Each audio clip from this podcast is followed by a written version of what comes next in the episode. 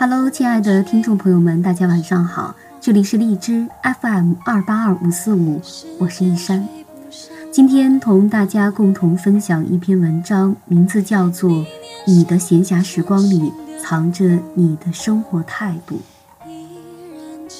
同济办公室最近要招收一名实习生，但最后留下的居然是其中一名应聘条件中等的女孩。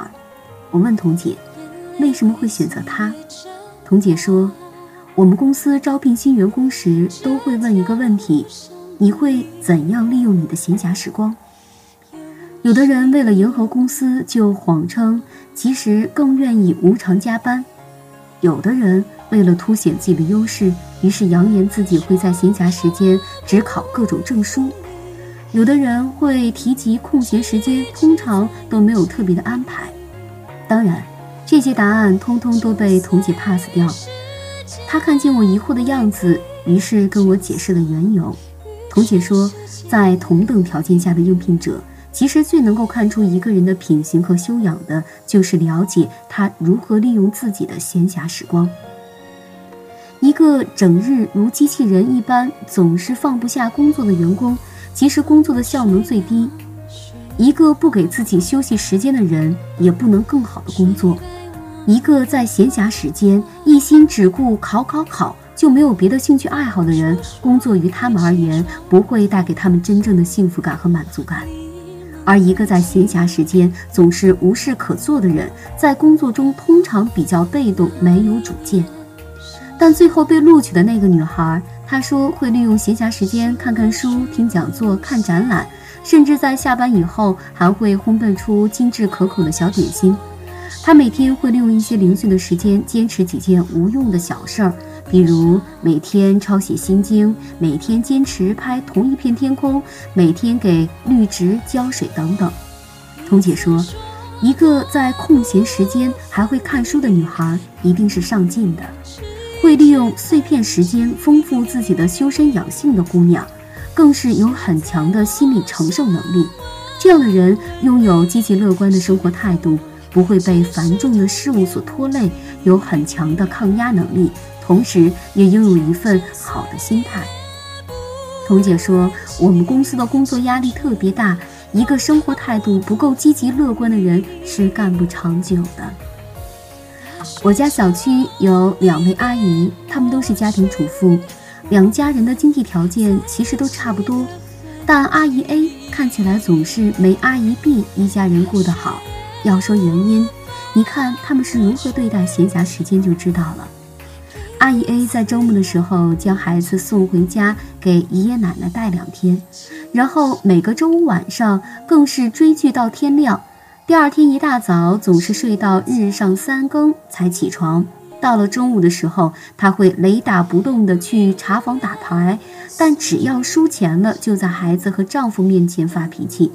只要他一停下来，就每天抱怨、自责、纠错，不是数落儿子读书不争气，就是嫌弃丈夫挣钱不够多，颇有一种怨妇的姿态。但阿姨 B 在闲暇的周末报了几个兴趣班，学习烹饪、插花，还有跳舞。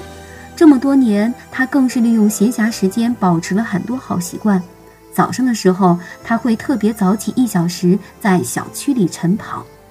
中午的间隙，他会选择看看书、喝喝茶、晒晒太阳。即便这样的时光很短暂，但他总能腾出时间做自己喜欢做的事儿。最近，他为了让儿子对诗歌产生兴趣，他还学习朗读者，在家里跟孩子朗诵起了诗歌，读起了散文。丈夫工作压力大的时候，她还会专门在网上学习一些简易的心理学课程，试图帮着丈夫减压。大多数的家庭妇女结了婚、生了孩子以后，在好不容易有的空闲时间里，不是逛街、追剧、打麻将，就是聊八卦、睡懒觉。他们总说生活无聊、没意思，于是，在这样消遣的时光里，整个人会变得更加消极悲观，生活就困在了这方寸之地，不能动弹。而懂得在闲暇时光不断丰富自己、提高自己。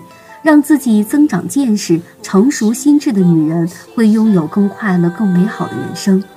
世界上整日困于家务的女人有很多，但懂得在闲暇时间追求上进、努力丰富自己的女人，拥有更加积极乐观的生活态度。朋友小叔曾经是一个工作狂，因为一旦停下来，他根本不知道自己应该干什么，甚至有一种周末恐惧症。每天六点下班之后，他总要在办公室磨蹭一到两个小时，即便是待在那里看看报纸，也觉得心里踏实。而每个周末，他会提前跟朋友约好到哪玩儿。如果遇到节假日，大家都出远门时，他就一个人待在家里无所事事。早中午饭一起吃，然后看一下午电视剧，或者困在家里看玄幻小说。总之，日子在他那里总是过得很慢，也无比的煎熬。可后来，小叔谈了恋爱，男友是一个充满活力的小伙子。下班的时候，总是带她到健身房学学游泳、打台球，每天几乎都要锻炼一小时。周末的时候，更是带她到公园骑单车、摄影、赏花，去野郊学画画。刚开始，小叔极其不适应，因为这完全改变了她的生活方式。可在男友的鼓励下，她慢慢的喜欢上了这样的生活。如今的她。即便男友不在身边，下班后她会自己去健身房练瑜伽，周末的时候会给自己做上一顿美味的饭菜，有些时候更是会一个人在家里的阳台上看看书、听听音乐，生活过得无比的惬意。其实，如今的年轻人之所以会在闲暇时间感到无聊，第一是不适应独处，第二是待在舒适区久了，第三是害怕孤独。于是，有些人只要有空就呼朋唤友，无论干什么，身边总是要有人陪；而有的人只要空闲下来，就不知道该干什么。所以，闲暇时间对他们而言，有些时候甚至是一种负担。正如白岩松先生所说：“我们很难指望那些休闲活动演变为创造力，也很难让心灵腾飞。”因为我们既不习惯于与自己对话，也不习惯仰望星空。我们想闲，却又怕闲，也不会闲。一个人如何对待他的闲暇时间，就是如何对待自己的生活。林语堂曾经说：“要真正了解一个人，只要看他怎样利用余暇时光就可以了。”记得有人曾经做过一个分析：一个人的一生，如果按七十二岁计算。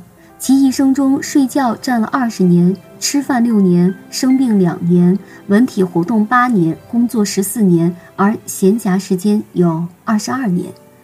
在闲暇时间里，一个人总是无事可做，浪费光阴，总是以消磨时间为目的去从事一些娱乐活动的人，在平常生活里几乎也是一个被动者，生活态度消极，包在一种只是想虚度光阴的态度。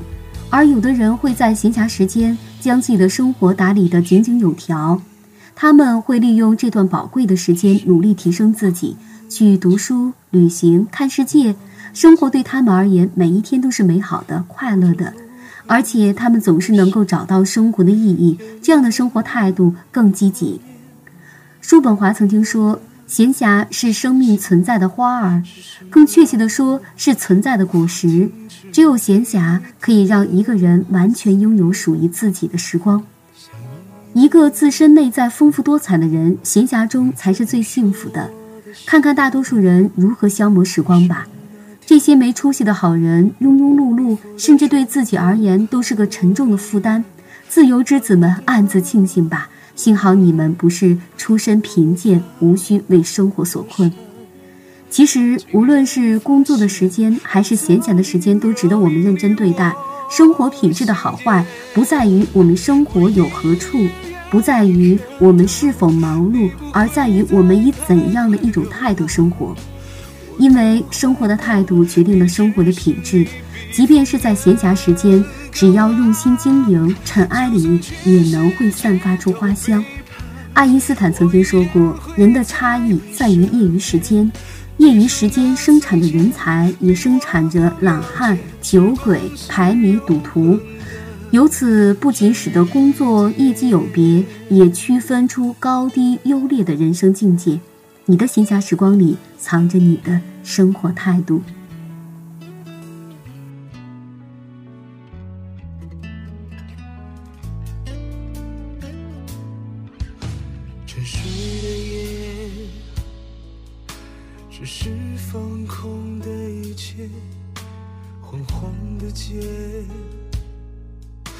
倒转不回你在我身边，有你的画面，温暖的闪现，是什么让我无法停止对你的思念？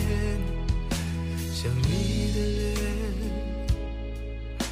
那专属我的笑颜，回首那天，你伏在床头看我的眼，那么的温暖，我无法躲闪，竟然发现爱早已烙印你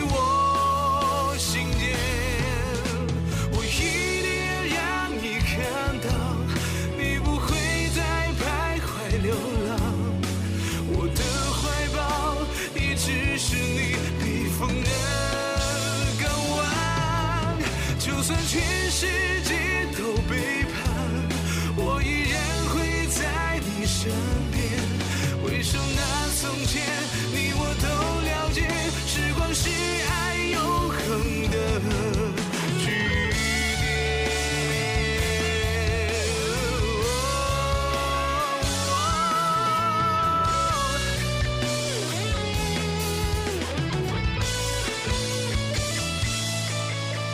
我一定要让你看到，你不会再徘徊流浪，我的怀抱一直是你。逆风的港湾，就算。